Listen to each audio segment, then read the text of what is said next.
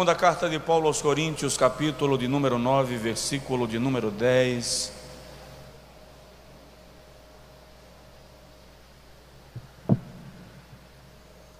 Diz assim: Ora, aquele que dá semente ao que semeia, também vos dará pão para comer e multiplicará a vossa sementeira e aumentará os frutos da vossa justiça. Aquele que dá semente ao que semeia, também vos dê pão para comer. Pão para comer aqui, não pense apenas no pão do trigo, a, a, o conceito aqui é de mantimento, sustento, provisão, nutrição e multiplique a vossa sementeira, ou seja, aquilo que você faz, o teu trabalho, o teu rendimento será multiplicado e aumente os frutos da vossa justiça. Diga amém. Agora diga assim, Senhor, fala comigo. Amém. Podem sentar, se se levantaram. Irmãos, eu comecei desde janeiro e estamos chegando ao final desta série de mensagens, agora na última terça de março, falando sobre o poder que você tem. O Senhor nos dispôs instrumentos, armas de crescimento, vitória, transformação, e restauração.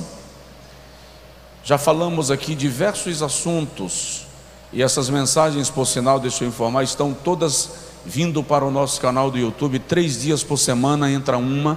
Essas mensagens todas estão vindo para você poder rever, relembrar, rememorar, mandar o link para algumas outras pessoas que poderão ser abençoadas através dela ou delas. Já falamos aqui do poder da fé, do poder do arrependimento, o poder do amor, o poder da oração, o poder da transição. Falei aqui semana passada sobre o poder de uma oferta, e quando falei sobre o poder de uma oferta, discorri um pouco sobre o conceito bíblico de ofertas e dízimos, conceito bíblico da liberalidade cristã, do ato de adorar a Deus com as finanças. Falei aqui sobre o encontro de Manoá, pai de Sansão, com o anjo do Senhor e como Manoá aprendeu. Aliás, Manoá coloca em prática uma tradição judaica, onde havia um encontro com Deus, se edificava um, um altar, e onde se edificava um altar, se oferecia um sacrifício e onde se apresentava um sacrifício havia uma oferta, e onde havia uma oferta, Deus estava sendo celebrado, adorado e magnificado. Na semana passada, dando continuidade à mensagem O Poder de uma Oferta, eu falei aqui sobre a nossa atitude no ato de ofertar. E lembro que eu frisei, não está relacionado ao quanto eu oferto, mas ao como eu oferto. E aí vem o princípio da espontaneidade, o princípio da liberalidade, o princípio da abundância, o princípio da sinceridade, o princípio do compromisso e o princípio do propósito. Ou seja, o que eu estava falando, à luz da Bíblia, óbvio, é sobre a postura de um ofertante para que ele desencadeie todas as promessas que estão relacionadas ao seu ato de ofertar na casa de Deus. Hoje eu quero falar com base nesse texto a terceira parte e conclusão do poder de uma oferta. E aí eu vou pedir aos diáconos que me ajudem com essas crianças que passam correndo aqui, porque não fica legal. Desculpa eu já fazer assim a observação, emendando com o que eu estava falando, que nem, nem combina, mas é, aqui acolá alguém comenta na internet, gente transitando aqui na frente, ó. Isso aqui é o, é o púlpito, é o altar, a gente precisa ter um cuidado acerca disso. E é muito importante isso. Muito obrigado. Então eu vou fazer a terceira parte da mensagem, o poder de uma oferta. O que uma oferta é capaz de, de, de desencadear, de provocar na minha vida, a partir da minha atitude de sinceridade, de adoração e de louvor a Deus. E aí eu quero começar lembrando desta expressão de Paulo. Paulo chama oferta de semente. E é interessante que a palavra semente, na sua raiz, traz a ideia de vida, de reprodução, tá? Então, o apóstolo está nos orientando que quem lança uma oferta, quem apresenta uma oferta, está lançando uma semente. Eu já disse aqui, e vou repetir: nenhum lavrador semeia sem pretender colher. Quem semeia pretende obter colheita. E é uma questão de princípio, é isso que nós temos que entender. É uma questão de princípio. O próprio Deus garante que quando há semeadura existe colheita. No texto que nós lemos, Paulo declara assim: aquele que dá semente para o que semeia, também dará pão, mantimento, nutrição, sustento, provisão. Então ele dá semente para ser semeada e dá mantimento, sustento, provisão, aprovisionamento, porque Deus nunca vai te deixar sem a sua provisão porque você lançou uma semente no seu reino. E aí Paulo diz que o Senhor, além de trazer, de dar pão para comer, também multiplica a sementeira. Diga comigo, há uma ordem de multiplicação na minha vida. Teve, alguns ficaram em dúvida e não falaram. Aí eu vou cantar para você um louvor que diz assim: Sinto muito por você. É que as pessoas ficam assim, eu não sei no que vai dar essa frase, aí fica esperando terminar a frase para poder assumir um compromisso profético. É por isso que você precisa acreditar na palavra que está sendo proferida do altar para a sua vida. Diga comigo: há uma ordem de multiplicação para a minha vida. Então, aquele que dá semente ao que semeia também multiplicará a vossa sementeira e fará que sejam abundantes e aumentará os frutos da vossa justiça. É interessante que por causa de uma oferta existem três promessas nesse versículo. A primeira promessa é de provisão: vos dará pão para comer. A segunda promessa é de que a tua fonte, a tua sementeira não vai secar, não vai se esvaziar, haverá multiplicação na tua sementeira. E a terceira é que haverá aumento de frutos espirituais. Vou repetir: haverá mantimento, haverá multiplicação na sua sementeira e haverá aumento de frutos espirituais. Vou traduzir: haverá comida na sua dispensa, comida na sua geladeira, a sua mesa será abastecida pelo Senhor que recebeu o teu sacrifício e a tua oferta.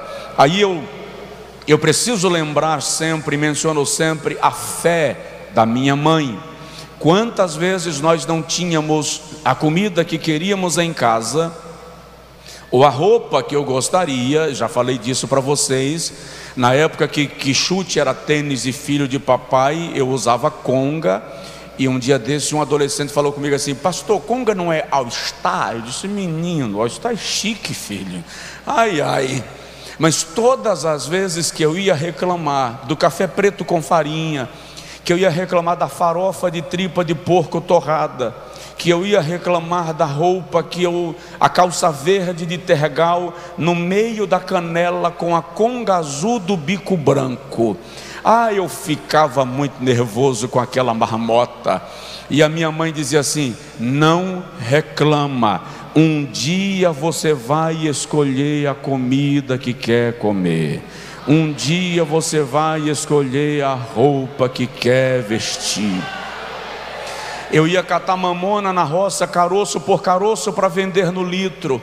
Ia para o monturo buscar garrafa que a boca não estivesse quebrada para ajudar a comprar material escolar. No final de semana eu fazia sonhos e vendia na feira, numa frasqueira de porta em porta. Mas quando chegava, meu pai dizia: separa a oferta, separa o dízimo, adore a Deus com aquilo que ele lhe concedeu. Aí o Senhor vem e diz assim: Paulo vem e diz assim: aquele que dá semente ao que semeia, eu semeava. Aí Paulo diz: também vos dará comida na dispensa, pão para comer, provisão, mantimento, sustento. Ei, Deus está cuidando do sustento da tua casa, do sustento da tua vida, porque Ele é Deus que nunca vai falhar.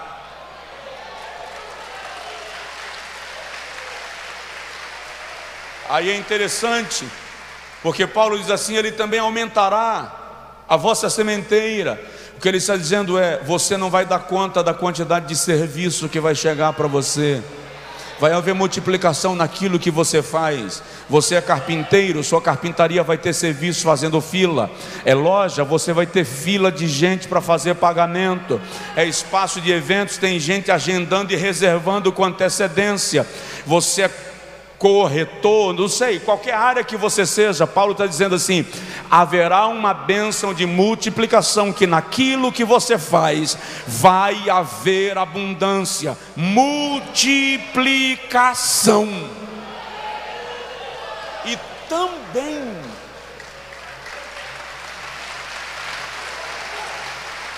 e também crescimento espiritual, porque aumentará os frutos da vossa justiça. Ei, está escrito,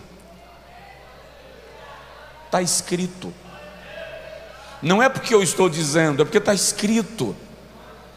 Deus tem compromisso com a palavra que Ele inspirou e tornou a palavra para nós. Por quê? Porque oferta é semente. Oferta também é chave. Muitas vezes a gente diz assim: não, vou segurar aqui porque eu posso precisar. E a gente ignora que oferta é chave que abre caminhos, que abre portas. Vou mostrar isso para você agora ao longo da nossa reflexão, mas não posso ignorar quando Paulo diz assim: olha, capítulo 9, versículo 10, eu vou reler para você compreender o 11. Ora, Aquele que dá semente ao que semeia, também vos dará pão para comer, e multiplicará a vossa sementeira, e aumentará os frutos da vossa justiça, para que em tudo enriqueçais, para que em tudo enriqueçais, para que em tudo o quê? Enriqueçais em que área? Enriqueçais em que área? Tudo. Bênção, prosperidade bíblica não se resume a uma área da sua vida Conheço gente que é rica, mas não é próspera. Conheço gente que não é rica, mas é próspera, para que em tudo enriqueçais. Aí Paulo diz e continua dizendo: para que em tudo enriqueçais para toda a beneficência, ou seja, você está enriquecendo para fazer o bem. Você está enriquecendo para ser instrumento de provisão você está enriquecendo para ser elo da providência divina no reino de Deus e na vida de alguém, a qual faz que por nós se deem graças a Deus. No versículo 14 ele diz que aqueles que são beneficiados pela riqueza que o Senhor nos deu, também lembrarão de nós em suas orações, tendo saudades de nós, por causa da excelente graça de Deus que em vós há. Presta atenção. Ter saudade de vós aqui é querer estar perto de vós por causa da graça que abunda em você. Presta atenção. Quando você está debaixo da graça, você deixa de ser rabugento, chato, insuportável. E as pessoas começam a querer ficar perto de você, porque há uma graça abundante sobre a sua vida.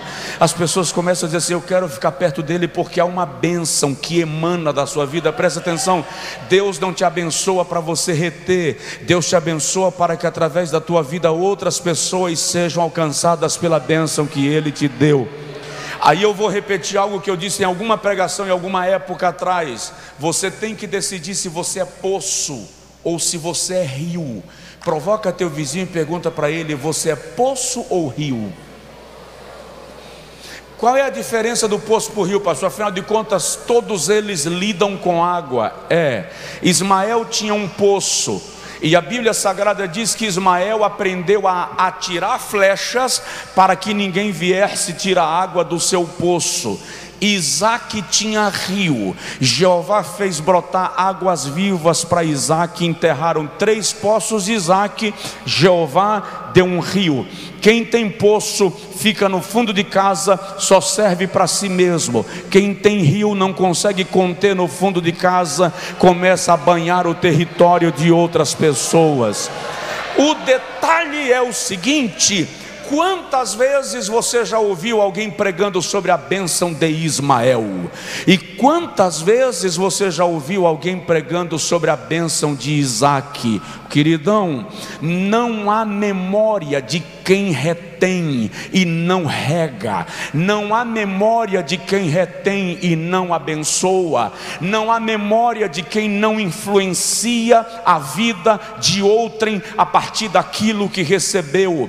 Nós fazemos menções daqueles que de alguma maneira abençoaram a nossa vida. Paulo diz: tendo saudade de vós por causa da graça que em vós há ter saudade de vós aqui é querer estar perto de você, porque há uma graça de Deus em sua vida. Uma pergunta básica: as pessoas querem estar perto de você porque há uma graça de Deus da sua vida?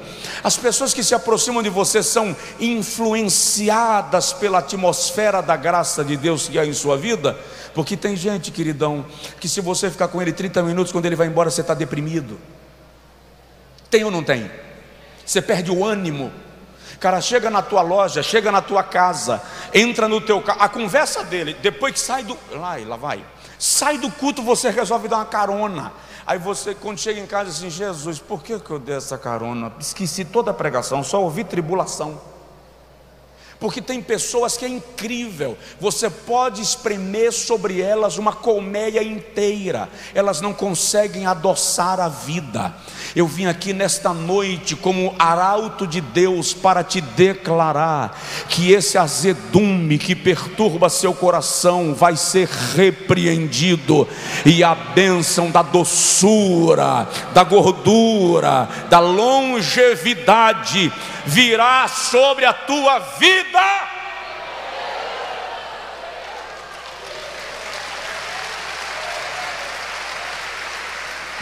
Eu estou falando sobre o poder de uma oferta. eu quero que você entenda, e eu disse outro dia aqui: aquilo que eu prego e você não coloca em prática se torna esquecido. Transforme em regra de vida para que vire princípio de conduta, padrão, procedimento padrão. Então vamos lá, além do que eu já falei, qual é o poder de uma oferta, pastor? Uma oferta nos assemelha com um ato de Deus.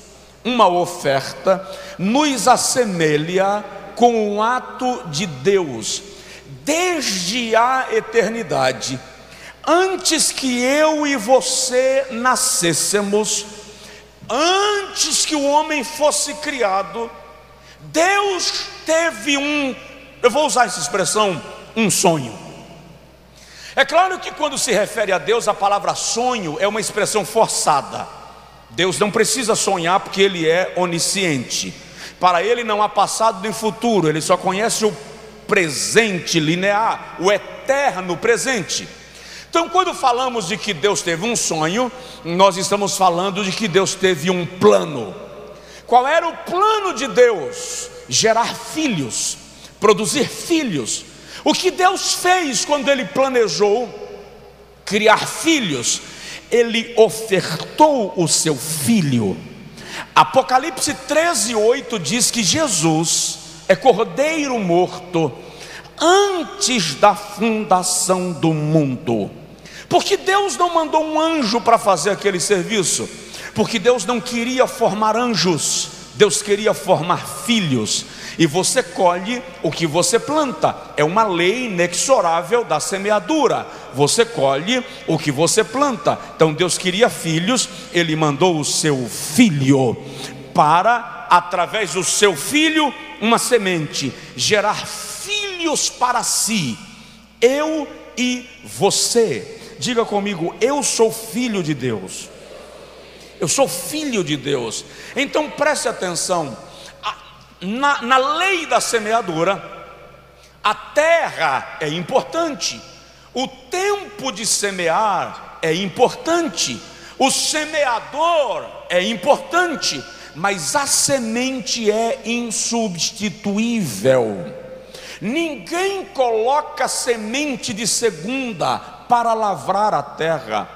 Lembro que os lavradores, os grandes produtores, guardam a melhor semente para o tempo da semeadura. Deus, em Sua graça e infinita benignidade e misericórdia, reservou o seu melhor, o seu próprio filho, e ofertou para quê? Para gerar a nossa vida, para nos produzir como filhos para Ele. Então presta atenção, não reclame da sua colheita se você não é exigente na sua semeadura. Não questione o que está colhendo se você não se importa com o que semeia. Não reclame de Deus por não receber o que tem colocado diante dele, se você não tem semeado aquilo que ele te tem proposto. Nós precisamos ter isso em mente, porque alguém nos ensinou que nós podemos reclamar de Deus pelo que Ele não nos deu. Alguém não nos ensinou que na vida cristã, Deus sempre coloca nas nossas mãos coisas, bens, oportunidades que Ele vai utilizar para o seu reino. Presta atenção. O que Deus tem colocado em tua mão é o que Ele vai te pedir para utilizar no seu reino. Vou repetir, algo que eu já disse aqui algumas vezes: Deus nunca te pede aquilo que Ele não já te deu. Tudo que Deus te pedir, ele já colocou na tua mão, ou está te dispondo para em seguida você usar no seu reino. E o extraordinário é que quanto mais desprendido para Deus nos tornamos, mais bênçãos são derramadas sobre a nossa vida. Por quê? porque Deus não me abençoa para que eu me apegue à benção, Deus me abençoa para que eu me apegue a Ele. Eu não posso jamais substituir o Deus da benção pela benção de Deus. É por isso que muita gente só vai na igreja até receber o milagre que está precisando, porque está procurando apenas a benção. Depois que recebe o milagre que está precisando, desapareceu. Cadê irmão Fulano? Sumiu. Por quê? Porque foi abençoado. Acontece que, se você desliga a torneira, a água da pia se seca. Então você tem que entender que a bênção continua à medida que a nossa relação com Deus continua. Então não é a relação com Deus pela bênção de Deus, é a relação com Deus pelo Deus que abençoa, e Ele libera multiplicação. Você entendeu? Então, quando Deus me pede uma oferta, Ele tem autoridade moral, espiritual, para pedir, porque antes de me pedir alguma coisa, ele fez, ele me deu, ele colocou na minha mão, e há uma semente na sua mão. Dá uma sacudidela de leve no vizinho e diz para ele assim: há uma semente na sua mão.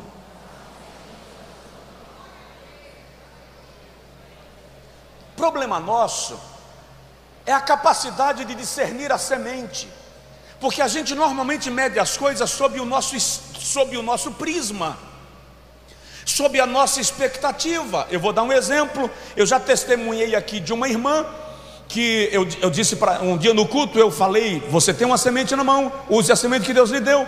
E ela chegou em casa vivendo um processo financeiro difícil e falou com Deus: o pastor disse que eu tenho uma semente. Qual é a semente que o Senhor me deu? Me faz ver a semente. E ela disse que lembrou que ela tem habilidade em fazer bolos. E ela resolveu fazer um bolo e mandou pela filha, para que a filha vendesse na escola. As coleguinhas gostaram e começaram a falar com as mães em casa. Ela começou a receber encomenda de bolo. Ela disse: Pastor, hoje eu não dou conta da quantidade de encomendas que eu tenho. Você tem uma semente. É claro que preguiçoso prefere apodrecer a semente do que semear. Não trabalha, não produz, é murrinha, não sai do lugar. Eu não estou profetizando bênção para crente preguiçoso. Eu não estou profetizando bênção para funcionário que dá dor de cabeça para o patrão na empresa, criando confusão. Eu estou profetizando bênção para crente que vai empreender, colocar a mão na massa, fazer acontecer e declaro, declaro na autoridade de Jesus, a bênção de Deus está sobre as tuas mãos. E recebe aí, tudo quanto você fizer, prosperará. É Bíblia. Palavra, está escrito.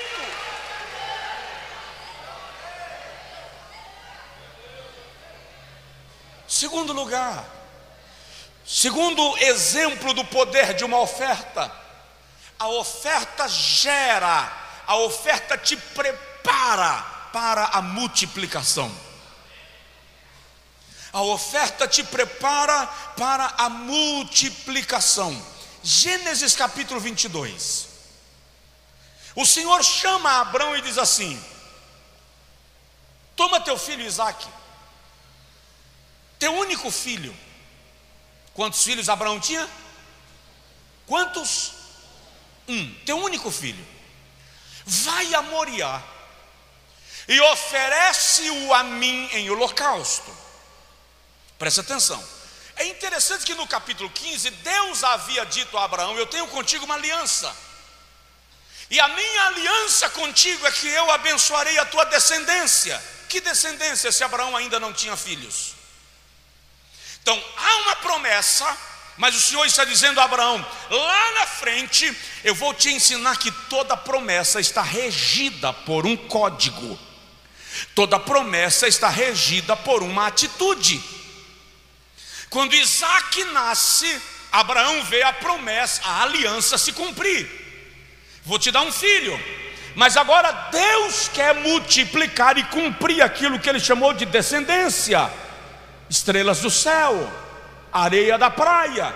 E ele diz para Abraão: Pega o teu menino, vai a Moriá e oferece-o a mim em holocausto. Já preguei sobre isso algumas vezes. Abraão levanta bem cedo, toma Isaac, que já é um rapaz, a Bíblia o chama de mancebo, o chama de moço. Estudiosos dizem que Isaac já tinha aqui aproximadamente 25 a 30 anos, então não é mais um meninão tá? Tanto é que é ele que sobe Moriá carregando feixe de lenha sobre os ombros, é só ler Gênesis 22. Quando Abraão vai subindo Moriá com Isaac, Isaac diz assim: Meu pai, aqui tem fogo, aqui tem cutelo e aqui tem lenha, mas onde está o cordeiro do holocausto? Abraão diz: Deus proverá para si o cordeiro do holocausto, e ele vai subindo. E como eu já disse para os irmãos, é o que acredito, eu não consigo imaginar Abraão sem sentir nada. Abraão é pai, ele vai sacrificar o seu filho. Então, o meu bom senso me diz que dentro de Abraão há uma fornalha, há um vulcão em erupção. Mesmo porque quando ele chega no cume do Monte Moriá, não é só pegar um menino, não é uma criança, que o camarada toma conta dele coloca lá em cima e sacrifica, é um adulto. Então tem que explicar alguma coisa para aquele rapaz. Como é que você olha para os olhos de um rapaz de 25, 30 anos e diz assim: Deus mandou eu te degolar no altar? Simplificando. Como explica isso para ele? Então há toda uma questão. E Abraão coloca Isaac sobre o altar, faz a sua oração. Eu falei disso aqui, inclusive, domingo. E quando Abraão começa o gesto do sacrifício. Gênesis capítulo 22, deixa eu ler por gentileza, para você compreender do que estou falando. Versículo 15 até o versículo de número 18, o texto diz assim: Então o anjo do Senhor bradou a Abraão pela segunda vez, desde os céus, e disse: Por mim mesmo jurei, diz o Senhor, porquanto fizeste esta ação presta atenção, porquanto fizeste esta ação e não me negaste o teu filho, o teu único filho, que deveras te abençoarei e grandissimamente multiplicarei o que? A tua descendência, presta atenção, porque não me negaste o teu filho, porque fizeste esta ação eu vou te abençoar. Quantos filhos Abraão tinha? Um, mas agora o Senhor diz: porque você me ofereceu o único que você tinha, eu vou multiplicar a tua descendência como as estrelas dos céus e como a areia que está na praia do mar e a tua descendência não fugirá dos seus inimigos, pelo contrário, irá até a porta dos seus adversários. Só quem entendeu diz amém. Quem não entendeu diz que eu repito. O Senhor está dizendo aqui: você me ofereceu um, eu vou multiplicar este um e vou transformar em número semelhante às estrelas do céu e à areia da praia. E o detalhe, o Senhor está dizendo: e eu não vou te dar uma descendência fraca, covarde, eu vou te dar uma descendência que prevalecerá sobre os seus inimigos. Você me ofereceu um, eu te dou multiplicação. Uma oferta te prepara para a multiplicação. E segura lá, a multiplicação nunca será mais fraca do que aquilo que você ofereceu. Sempre sempre que Deus gerar multiplicação na tua vida, Ele vai te dar algo sólido, seguro e que será vitória para a tua vida. Só quem crê, só quem recebe, diz amém, diz glória a Deus, celebre ao Senhor, erga assim a sua mão ao céu, erga assim a sua mão ao céu e diga comigo: uma oferta me prepara para multiplicação. Estenda a sua mão sobre o seu vizinho e repita essa frase: Uma oferta te prepara para multiplicação. Agora diga comigo em nome de Jesus: Eu declaro multiplicação na minha vida, nesta igreja, na minha casa, para a glória de Deus.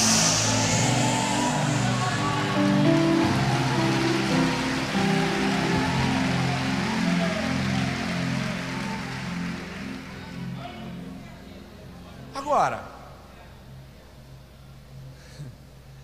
a Bíblia é para quem crê. Tenho um problema sério como pregador. Odeio forçar o texto para fazer ele se tornar o que eu gostaria.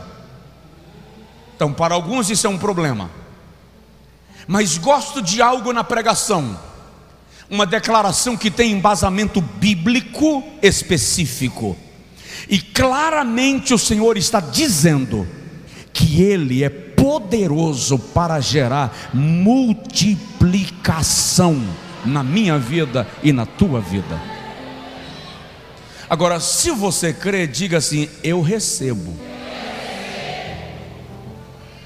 Se você não crê, seja macho e diga assim: Eu não recebo essa palavra.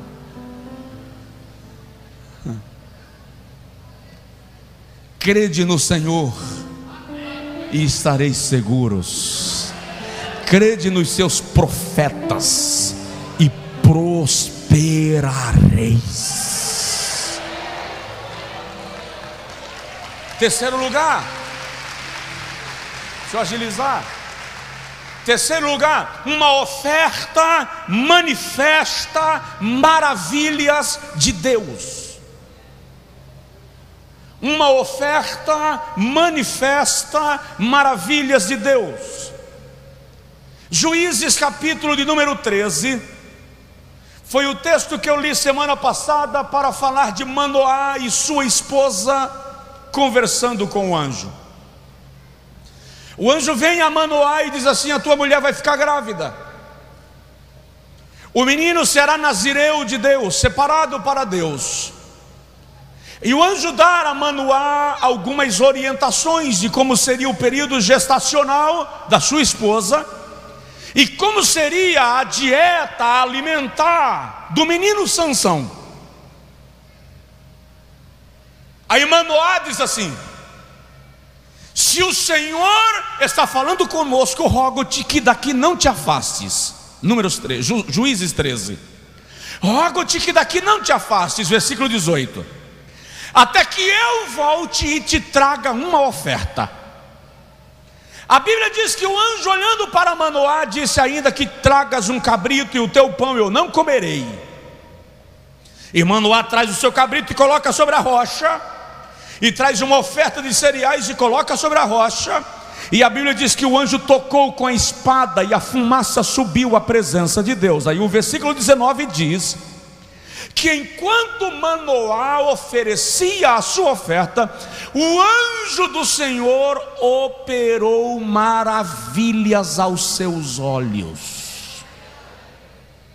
No texto que nós usamos, corrigida fiel, diz: O anjo obrou maravilhosamente. Nos textos demais diz: O anjo operou maravilhas, fez coisas grandiosas. Ou seja, quando eu trago ao Senhor a minha oferta com aquela postura que eu falei terça-feira passada, eu provoco o meu milagre, eu provoco maravilhas de Deus em minha vida. O Senhor age em torno da minha vida, enquanto lhe adoro com o meu desprendimento e paixão. O grande problema é que nós queremos ver as maravilhas de Deus, mas queremos ver a maravilha pela maravilha e não Deus agindo. E se eu quero a maravilha, eu preciso apresentar-lhe a minha adoração e o meu louvor. Você pode dizer assim, pastor, a situação que a minha vida chegou, só um milagre. E eu estou lhe dizendo nesta noite que o Deus que estou lhe anunciando faz milagres. Provoca aí o vizinho e fala assim: Deus faz milagres. Deixa eu dar um exemplo. Eu recebi uma mensagem de uma santa irmã desta igreja ontem. Domingo passado, no momento do ofertório, eu lancei um ato profético aqui. E eu acho bonitinho quando eu lanço um ato profético e eu vejo gente meneando a cabeça negativamente porque não gostou da ideia. Dá vontade de chamar pelo nome, mas a educação me força a ficar quieto, aí eu me esforço. E eu disse aqui na hora da oferta: se você não pode ofertar hoje, coloque diante de Deus o seu coração e receba o envelope. Leve para casa, coloque na sua Bíblia e diga para o Senhor: Eu não posso mas eu quero fazê-lo. E eu disse: O Senhor vai te surpreender, e até terça-feira haverá provisão e surpresa de Deus para a sua vida. Essa irmã se comunicou comigo ontem ela disse assim: Pastor, eu sofri um prejuízo. E por causa do prejuízo que sofri, eu me descapitalizei e tive que vender bens para honrar compromissos. Domingo eu não tinha nada para apresentar ao Senhor em forma de oferta, mas eu recebi aquela palavra, ela disse, peguei o envelope e trouxe para casa, e ela disse ontem: hoje é o meu aniversário, e eu não tinha nada, não, não planejei comemoração nenhuma, mas hoje meu irmão veio me visitar e me trouxe uma caixa de presentes. E na caixa de presente ele trouxe um presente em dinheiro de alguns mil reais como presente de aniversário. O santo de Deus, presta atenção, eu levo o púlpito a sério, eu não blefo aqui em cima, eu creio na palavra de Deus, eu creio no que eu prego, eu não brinco com os seus sentimentos e nem subestimo a sua fé. Quando eu declaro que uma porta vai se abrir, eu não tenho interesse de te manipular, porque eu não sou animador de auditório, eu reconheço a responsabilidade que é profetizar e declaro que Deus vai gerar maravilhas na sua vida.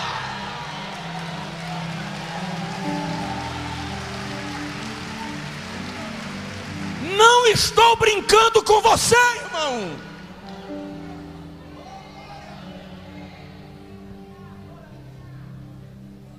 Sua fé é muito séria para eu brincar com ela. Então, maravilhas estão sendo geradas. Maravilhas estão sendo geradas. Estenda assim a sua mão ao céu comigo. Pai, eu peço um sinal da tua palavra na minha boca. E eu te peço, Senhor, que esse sinal não se demore eu peço que toda a tua igreja, os teus servos, vejam maravilhas começando a acontecer neles. Eu estou pedindo um avivamento que seja em todas as áreas da vida dos teus filhos e das tuas filhas. O sinal que eu te peço, Senhor, é que a partir de hoje, a partir de hoje, comecem a acontecer coisas maravilhosas na vida desse homem, desta mulher, como sinal da tua palavra na minha boca para a tua igreja. E te peço, Senhor, permite como Elias, mostra para a tua igreja que tu és Deus sobre nós. E que eu sou teu servo. E a tua palavra está na minha boca se prepare, aguarde, porque Deus vai gerar surpresas extraordinárias para você. Ei,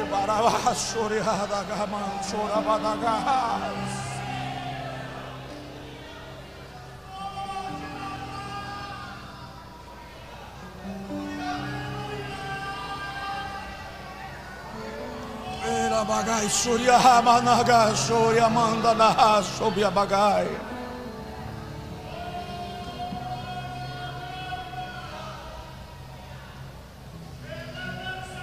Quarto lugar, estou agilizando. Quarto poder de uma oferta: uma oferta revela quem somos. Uma oferta revela quem somos. Eu disse aqui domingo passado. Tem gente que é mais fiel ao time para o qual ele torce do que a Deus a quem ele diz que serve. É mais fiel ao posto onde ele abastece o carro do que à igreja onde ele congrega. Uma oferta revela quem somos, porque quer conhecer a índole, o caráter e a natureza de alguém, coloque dinheiro na sua mão. Ninguém desvia porque ficou rico, já estava desviado, só não tinha a oportunidade de fazer o que começou a fazer. Ninguém fica orgulhoso porque enriqueceu, já era orgulhoso, só encontrou a oportunidade de esbanjar o seu orgulho. Uma oferta revela quem eu sou. Lucas capítulo 21, versículo 1 ao 4, Jesus está no templo, na sinagoga, observando o momento do ofertório, corban, o momento da aproximação do altar, e todos tinham que trazer uma oferta. De repente chega uma viúva, pega o que ela tem, apresenta no gasofilácio, e Jesus olha para a multidão e diz assim: a maior oferta foi o estáter desta viúva. O estáter era a moeda com menor valor monetário corrente em Israel. Um centavo nosso. E Jesus diz que a oferta dela foi a maior. Por quê? Ele explica: porque os outros deram do que sobejava, ela deu o que tinha. Uma oferta revela o que há no meu coração revela a quem eu adoro, a quem eu me apego, em quem eu confio, quem é o meu foco. Uma oferta revela quem determina o meu curso de vida, os meus atos e a minha conduta. Se eu me torno escravo do dinheiro, uma oferta declara que eu não sou servo de Deus, mas escravo do que eu possuo. Por isso que a Bíblia diz que Abraão possuía, Isaac possuía, Jacó possuía, não eram possuídos. Já falei aqui de um personagem da dramaturgia brasileira que colocava cadeado na geladeira e uma corrente no fogão para ninguém abrir a tampa porque assim ele conseguia controlar o uso da geladeira e do fogão. Contar uma história engraçada, verdadeira. Eu estava num aeroporto no norte do Brasil uns anos atrás para embarcar. Meu voo era por volta das três da manhã. Eu dirigi, eu dirigi não, eu fui de carro uns 300 quilômetros até chegar no aeroporto. Cheguei no aeroporto por volta de uma e meia e depois que fiz o check-in, o irmão chegou para mim e fez assim: Pastor, vamos fazer um lanche? Eu falei com ele, deixa para ficar mais perto do voo, que aí eu faço um lanche já para embarcar. E ele disse assim: Pastor, aproveita, que eu estou oferecendo agora. Minha mulher diz que eu consigo atravessar uma piscina com um sorrisal na mão e ele não dissolve. Uma oferta revela quem somos. Vou dar um exemplo: João capítulo 12. Jesus está na casa de um homem para um banquete, para um jantar. Alguém oferece a Jesus um banquete. No meio do jantar, Maria vem com um vaso de alabastro. O alabastro por si só já era uma joia, é uma pedra rara, branca, translúcida. Consegui-la já era uma raridade. Dentro dela, um perfume de nardo que valia 300 dias de trabalho, 10 meses de salário ela chegou, quebrou o frasco, derramou sobre o mestre. Aquilo revelava quem era Maria, mas também revelou quem era Judas. Porque Judas disse assim: por que não vendeu isso para dar aos pobres? Aí João diz: ele disse isso, não porque tinha amor aos pobres, mas porque era ladrão e roubava o que caía na bolsa do ministério de Jesus. Uma oferta revelou quem era Maria e revelou quem era Judas. Ela vai revelar o meu caráter e o teu caráter. Quantas vezes alguém vai dar uma oferta e o outro chega e diz assim: Você vai dar uma oferta desse tamanho? Sério? Você entrega esse dízimo mesmo? Outro dia um irmão me procurou aqui para me pedir perdão. Ele diz, pastor, eu fiz um compromisso naquele desafio do terreno da igreja, que a gente continua pagando, diga-se de passagem. E ele diz assim: Eu fiz o compromisso, eu fui lá à frente, recebi a oração, mas alguém veio na minha casa, pior, um obreiro, veio na minha casa, pastor, para dizer assim: Você vai ofertar naquele negócio lá? E aí escrachou com o senhor, e eu só fiz a primeira oferta e não fiz mais nenhuma parente de Judas, que não consegue ver Maria quebrar um vaso de alabastro para honrar o projeto do Mestre. Aí Jesus olha para Judas e diz assim: Deixem-na. Ela se antecipou em ungir o meu corpo para a sepultura. Agora, olha que coisa extraordinária Jesus diz: Onde quer que esse evangelho for pregado, se fará menção dessa mulher. Uma oferta revela quem você é. Provoca de leve o seu vizinho, porque agora você vai mexer no bolso dele. Toca de leve assim e faz com assim: Como você lida com o dinheiro? Já estou terminando. Já vou terminar. Como você lida com isso? Seu dinheiro está te revelando. Conheço gente que era bom marido, bom filho, bom patrão, quando cresceu, se tornou adúltero, abandonou os filhos, porque conseguiu prosperar, não conseguiu lembrar de onde veio. De novo, dá um toque de leve no ombro do vizinho, fala com ele assim: não esquece de onde você veio. Não esquece a trilha que Deus te fez caminhar para chegar onde você está. Não esquece quem te trouxe até aqui. Não esquece quem tem te acobertado com a sua misericórdia e com a tua benignidade. Não esquece quem libera a bênção sobre a tua vida, porque sem mim nada podeis fazer. Quinto lugar, uma oferta gerará uma grande colheita. Eu sempre li esse versículo. Por alguma razão eu nunca tinha me atentado para uma frase, Lucas 6, versículo 38, e é a ela que eu quero me ater um minutinho. Uma oferta gerará uma grande colheita. Lucas 6,38 diz assim: Dai, diga comigo, dai, e ser-vos-á dado,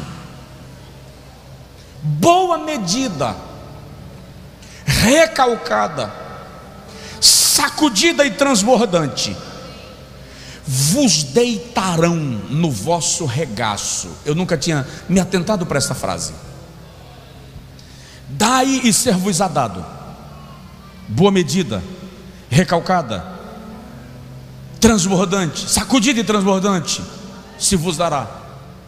Deitarão no vosso regaço. O que o Senhor está dizendo aqui é que Ele vai gerar pessoas que vão se tornar elo da providência divina na sua vida.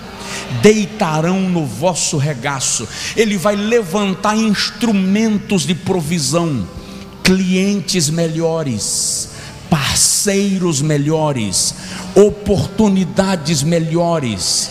Pessoas vão investir no seu projeto ele vai provocar pessoas que vão gerar oportunidades para a sua vida, deitarão no vosso regaço. Alguém vem para derramar sobre a sua reserva, vem para derramar sobre a sua tigela, sobre a sua reserva, sobre a sua sementeira.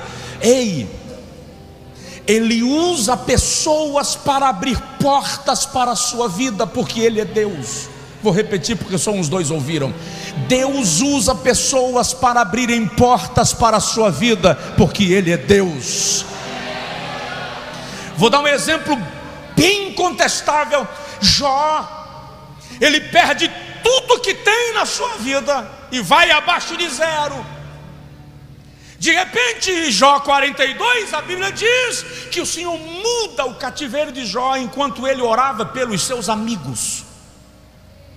Versículo 7 do capítulo 42, 7, 8 e 9, o Senhor muda o cativeiro de Jó. Versículo 10 e 11, a Bíblia diz assim: Todos os que ouviram falar da história de Jó, do seu opróbrio, da sua aflição, seus amigos, irmãos e conhecidos vieram visitá-lo e trouxeram-lhe presentes uma peça de ouro, uma peça de prata ou um gado do seu rebanho. Deus abriu a porta dos presentes para Jó. Quem vinha visitar Jó trazia um presente. Quem vinha visitar Jó trazia uma bênção, trazia uma dádiva.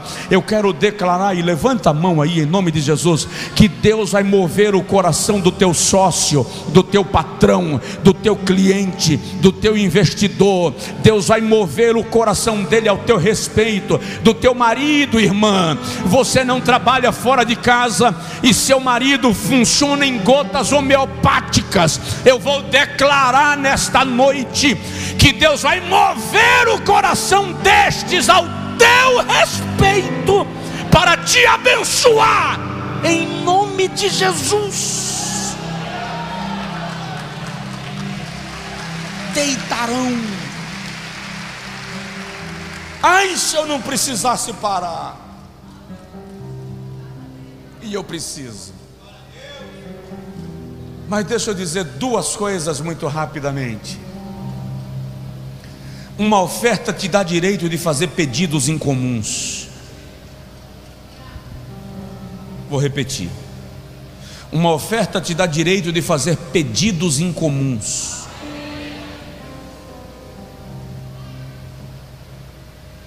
Anota se você estiver anotando o primeiro livro dos Reis, capítulo 17, versículo 8 a 23. Elias chega na casa de uma viúva e ela está catando uns gravetinhos, como ela mesma disse, para preparar o último bolo para ela e o seu filho. E ela diz assim: A de que comamos e morramos.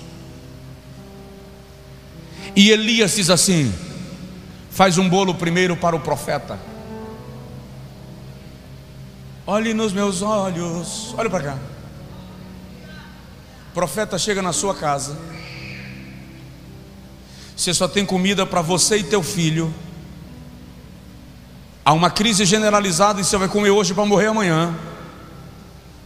E o profeta diz assim: faz primeiro para mim depois para você. Quem faz? Levanta a mão. Tem uma ali, tem outras ali. Aleluia. Glória a Deus.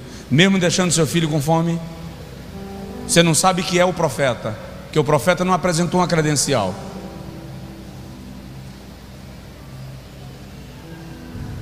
Amém. Ela fez. Quando o profeta está comendo e eu consigo imaginar o olho comprido do menino, porque menino com fome vendo comida, irmão, o olhar é longo o olhar é longo. O profeta disse assim: agora vai e faz para ti, para o teu filho. Não, não, não, peraí. Só tinha um resto de farinha na panela e um resto de azeite na botija. O profeta diz: vai lá e faz, porque o Senhor me mandou te dizer que não vai faltar farinha na panela, nem azeite na botija, até que chova sobre a terra. Mas sabe qual é o detalhe? O profeta ficou morando lá. Depois de uns dias, o menino adoeceu e morreu. Eu não sei em que circunstâncias aquela criança foi gerada. Fato é que aquela viúva chegou para o profeta e disse assim: Homem de Deus, que viestes fazer aqui? Viestes trazer à minha memória a minha iniquidade? Há alguma coisa que envolve o nascimento daquela criança que não era uma situação tranquila para aquela mulher. E ela entende a morte do seu menino como juízo divino. Elias diz: Traze-me a criança. E ela trouxe a criança. E Elias leva para o seu quarto e diz assim: Senhor, até o filho dessa viúva em cuja casa habita o Senhor matou. E ele deita-se sobre o menino três vezes. E ele diz a Deus: traz de volta o fôlego de vida e a alma desta criança. E a criança se levanta. E ele vai lá e devolve a criança para sua mãe. No capítulo 4 do segundo livro dos Reis, Eliseu está hospedado na casa de uma sunamita que não tem filhos. a partir do versículo de número 8 ao versículo 17. Eliseu diz a Geazi: pergunta para esta sunamita se há algo que possamos fazer por ela. Por que Eliseu quer fazer isso? Porque ela providenciou um quarto para o profeta, uma cama, uma mesa e um candeeiro. E Geazi vai lá e conversa com ela: há algo que possamos fazer contigo diante do rei? Isso prova que Eliseu tinha influência política sobre Israel. E a mulher diz: Não, eu habito na minha terra, de nada necessito. E ele volta para Eliseu e diz: Ela não precisa de nada, é uma mulher rica, habita em casa e não precisa de nada. E aí Eliseu diz: Pensa se há algo que possamos fazer por ela. E Geazi diz: Ela não tem filho. E Eliseu diz: Manda chamá-la. E quando ela chegou na porta do aposento, Eliseu diz assim: No próximo ano ao contar o tempo da vida de uma gestação, tu segurarás uma criança no teu colo. E ela diz assim: Oh meu Senhor, não mexa com o coração da tua serva, não me mintas acerca disso. Ou seja, era o anseio de sua alma ter um filho, mas ela não podia gerar, e o profeta lança sobre ela uma palavra, e no ano seguinte, diz a Bíblia, ela está com uma criança no colo, porque ela teve um gesto de honra com o profeta. O Senhor deu a ela uma bênção que estava fora do seu alcance.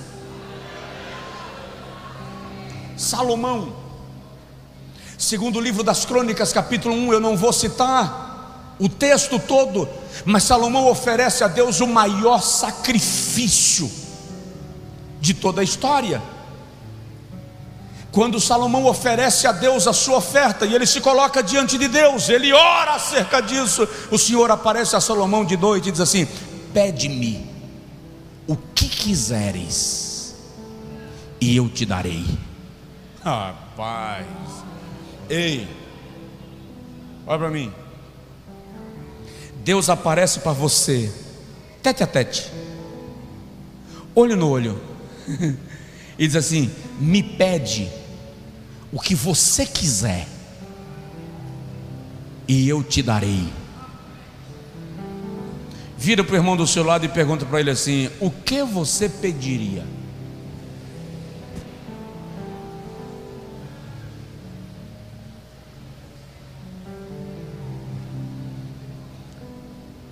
Salomão diz assim: Senhor, eu sou muito novo, o teu povo é numeroso, eu preciso de sabedoria para entrar e sair de cabeça erguida diante do teu povo. O Senhor diz assim: Salomão, os homens não me pediriam sabedoria, pelo contrário, me pediriam longos anos de vida sobre a terra, ou me pediriam riquezas, ou ainda a morte dos seus inimigos. Mas como tu não me pedistes longa vida, nem riqueza, nem os teus inimigos, eu te darei sabedoria Antes de ti não houve, depois de ti não haverá homem tão sábio como tu, e ainda te darei os teus inimigos nas tuas mãos, e te darei riqueza ou seja, fez um pedido em comum, recebeu uma resposta em comum, recebeu mais do que pediu, porque quando você apresenta a Deus o seu melhor, Ele dispõe para você o seu tesouro. Há milagres para você. Fica de pé, por favor, quem puder.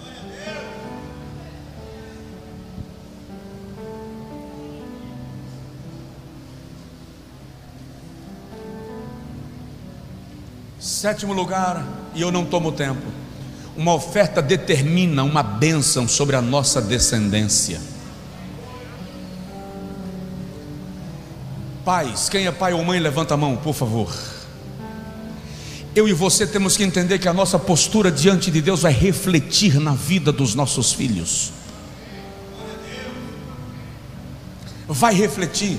Eu disse aqui semana passada que todos os lugares onde Abraão passou e parou, ele edificou um altar. O único lugar onde Abraão não edificou um altar foi no Egito, e foi exatamente no Egito que a sua descendência foi escrava.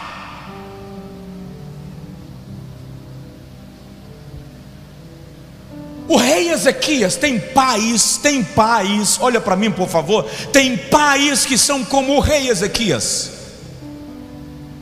Vou explicar. Os emissários de Babilônia vêm visitar Jerusalém e Ezequias revela os tesouros, os palácios, as entradas secretas. Quando os emissários vão embora, o profeta chega e pergunta: Quem são estes que acabam de sair? Ezequias diz, emissário de Babilônia, o rei de Babilônia veio fazer aliança comigo. O profeta disse: Ele não veio fazer aliança contigo, ele veio espiar a terra, para observar a terra e os seus tesouros, e assim te diz o Senhor. Que Babilônia vai invadir Judá, destruir, levar os seus tesouros. Todavia não será nos teus dias, mas no dia do teu sucessor. Olha para mim, Ezequias celebra porque não é nos seus dias, é no dia do seu sucessor. Mais ou menos assim, já que eu não vou estar vivo, desculpa o termo sertanejo agora, meus filhos que se danem. Tem pai vivendo assim. Desde que eu esteja bem, não tenho que me preocupar com o que virá para a vida dos meus filhos e com o que eles vão colher. Você tem que se preocupar com a colheita dos seus filhos. Você é sacerdote sobre os seus filhos. Você tem que se preocupar com que eles vão desfrutar daquilo que nós semeamos. Quando o Senhor aparece a Abraão e diz: Me traz uma oferta, Gênesis 15, um cordeiro de três anos, uma bezerra de três anos, uma pomba e uma rolinha, Gênesis 15, versículo 8 a 14, uma cabra e um carneiro. Abraão oferece sobre o altar. Eu falei disso domingo, pela manhã o Senhor não responde, à tarde ele enxota aves de rapina, no final do dia ele dorme de angústia, mas acorda com a chama subindo ao céu. E o Senhor diz assim: deveras, versículo de número 18: a tua descendência eu darei, presta atenção Abraão oferece uma oferta e Deus não faz uma promessa para Abraão, faz uma promessa para a descendência.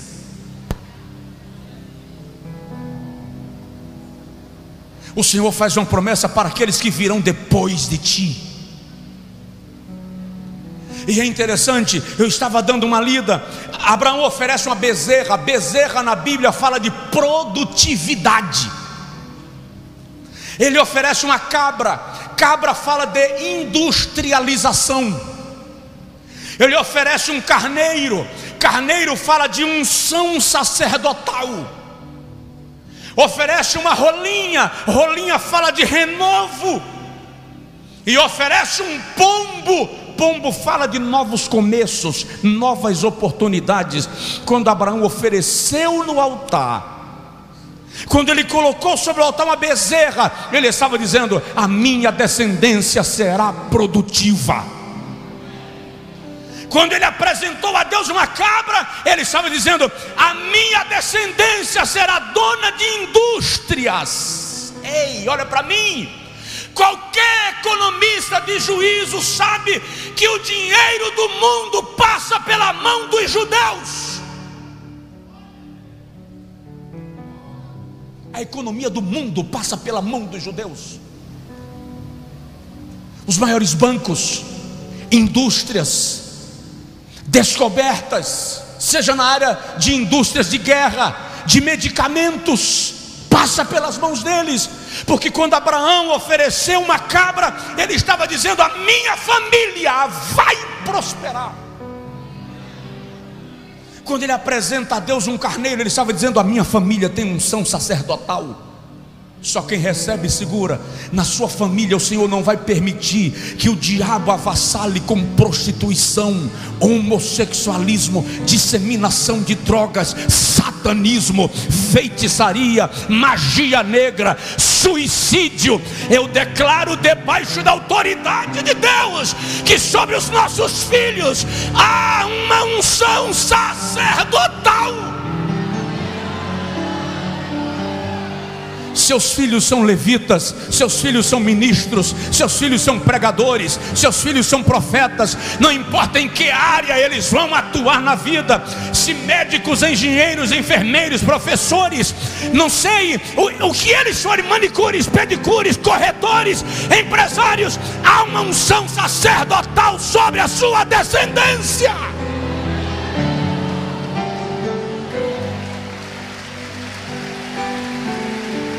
Eu declaro nesta noite, em nome de Jesus, seus filhos voltando para a igreja. Eu declaro nesta noite, em nome de Jesus, seus filhos saindo do mundo de drogas e de perdição. Eu declaro em nome de Jesus esta noite, seus filhos saindo do ateísmo, do materialismo e das filosofias vãs deste mundo ah, eu declaro o Espírito de Deus entrando na tua casa e restaurando tua família, libertando tua descendência. Toda arma forjada contra a descendência da igreja caia por terra. Nós profetizamos resgate dos nossos jovens, resgate dos nossos adolescentes, resgate das nossas crianças. Satanás, os nossos filhos não são presa sua, os nossos filhos são herança bendita do Senhor.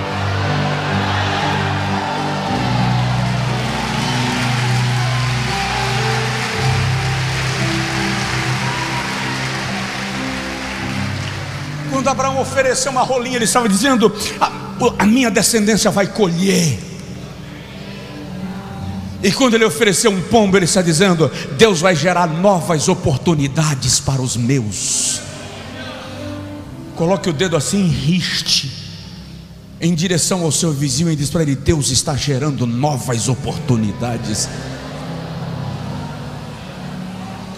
Deus está gerando novas oportunidades.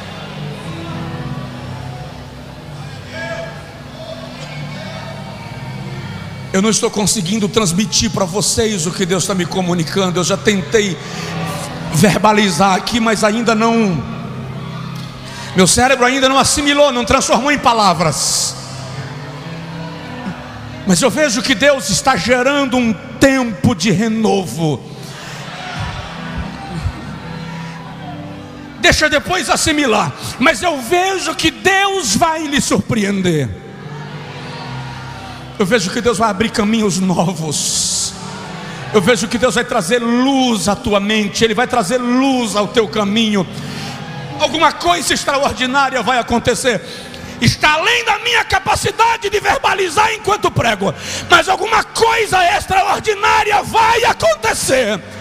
Deus está descendo sobre nós uma nuvem de provisão, uma nuvem de milagres, uma nuvem de cura. Há uma nuvem de cura sobre esse lugar. Há uma nuvem de batismo no Espírito Santo sobre esse lugar. Há uma nuvem que vai te fazer caminhar como a costa sobre os montes. Você vai andar em lugares elevados. O Senhor vai te dar asas e você vai voar. Você não vai desabar. Você não vai mergulhar no ostracismo, na angústia e na aflição. Deus está trazendo um tempo novo. Ei! Ah, essa vale para alguém. Chegou o tempo da vergonha acabar. O Senhor me manda te dizer que Ele está dando um ponto final no tempo da tua vergonha, da tua humilhação, da tua exposição. Eu falo por Deus: chega!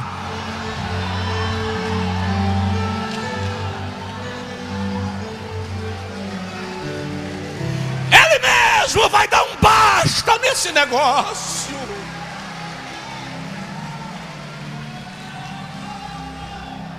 Ele mesmo vai dar um basta nesse negócio.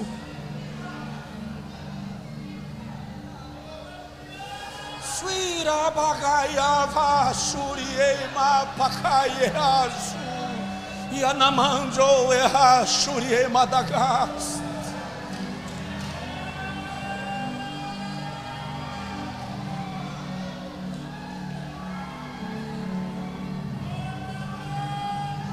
Tempo novo, novo tempo, novo tempo, novos começos, novas oportunidades uma mudança, uma mudança. Está havendo uma mudança, está havendo uma mudança. Está havendo uma mudança. Uma mudança na sua vida, uma mudança na sua casa, uma mudança no seu cônjuge, uma mudança nos seus filhos, uma mudança. O cenário está mudando. Eu vejo o cenário mudando. A visão que Deus está me dando agora é como se vocês estivessem girando na minha frente. Veja olho nu. O que o Senhor está me dizendo é: estou mudando coisas de lugar, estou mudando posições, eu estou transicionando algumas coisas e situações. Há um milagre em andamento. Há um milagre em andamento só quem crê receba. Há um milagre em andamento. Deus revela um sinal de que o Senhor está falando nesse lugar. Derrama uma descarga de poder aqui. Derrama uma descarga de glória aqui. Derrama, derrama, derrama.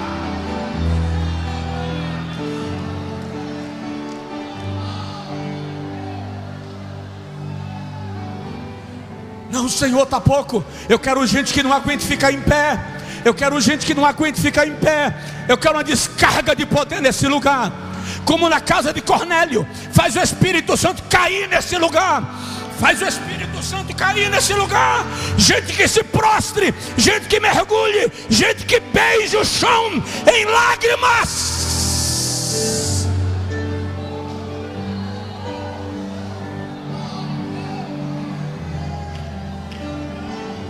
Tempo de honra, tempo de honra, tempo de honra. Deus vai dar respostas. Deus vai dar respostas. Ei, eu não estou brincando, eu estou dizendo que Deus vai te trazer respostas. Deus vai te trazer respostas. Deus vai te trazer respostas. Deus vai te trazer respostas.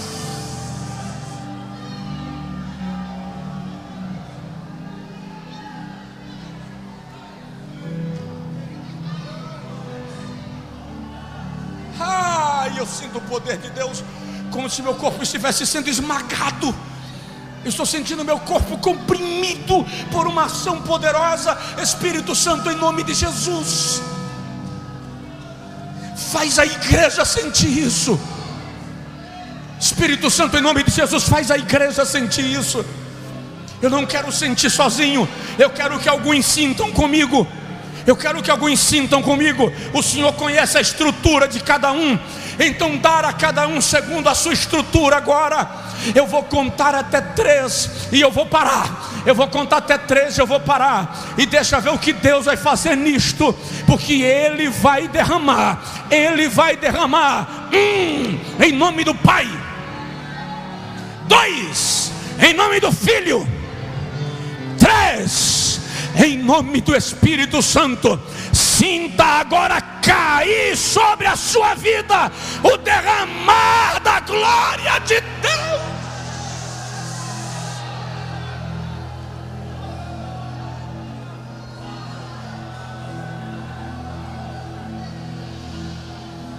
Resista não, irmão, se solte, libere não sou evangélico, não sou membro dessa igreja, mas está sentindo graça de Deus, sinta, sinta essa graça.